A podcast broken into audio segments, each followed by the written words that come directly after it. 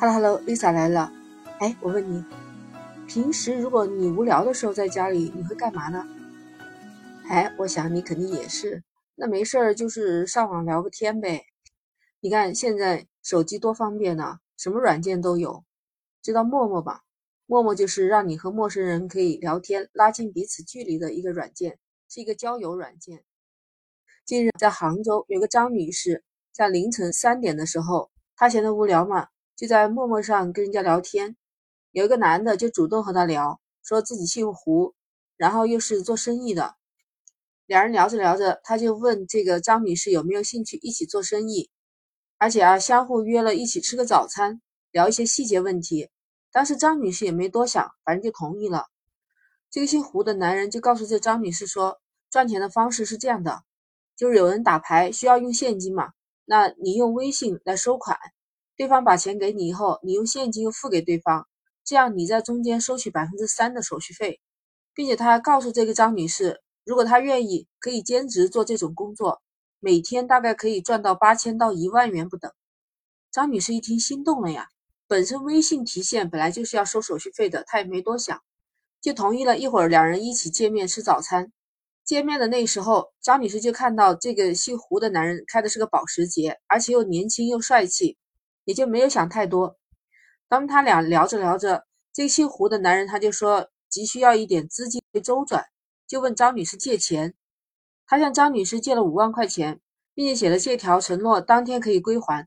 当时这个姓胡的拿到这个五万块钱以后啊，其实把这个车钥匙给了张女士，说要出去办点事儿。那张女士一看对方把这么名贵的车交给了自己，而且自己还有借条在手上，也就放心了。这时候，张女士就把车开回家，就等着胡先生的电话。到了晚上，这姓胡的男人按照约定也打电话回给了张女士，并且让张女士开车去接他。两个人见面以后，胡先生就开车说要去送张女士回家。快到家的时候，张女士开口要对方把五万块钱还回来，可对方就说要晚一点才能把钱送回来。说着，然后就开车离开了。这事过去以后，张女士心里不放心啊。就几次催促啊，毕竟五万块钱，催了几次都没有结果，他只好报警了。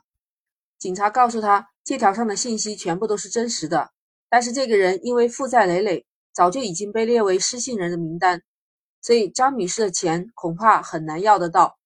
原来这辆保时捷并不是这个姓胡的本人名下的，也就是说，那辆车实际上可能是他借来的。这事情一放到网上，又引来了网友热议。你看，网友就说：“太大方了吧！”五万块钱，你家开银行的呀？还有网友就说以为是傍上了，结果却是被套住了。还有网友留言：“你确定你借的是五万块？”确实，这个事情发生了，让人很吃惊。张女士真的是太大意了。你看，才认识几个小时的陌生男人，不仅是单独见面，还不可理解的把五万块钱借给对方，也不知道他当时怎么想的。有网友就分析，从目前的这种状况来看。这姓胡的明确和张女士声称是借钱，而且留的借条都是他个人的信息，也是真实的。但是他没有明确和张女士说他开的保时捷是自己的，更没有说用这个车作为抵押来借钱，而且那个人也没有玩失踪，所以只能属于民事纠纷。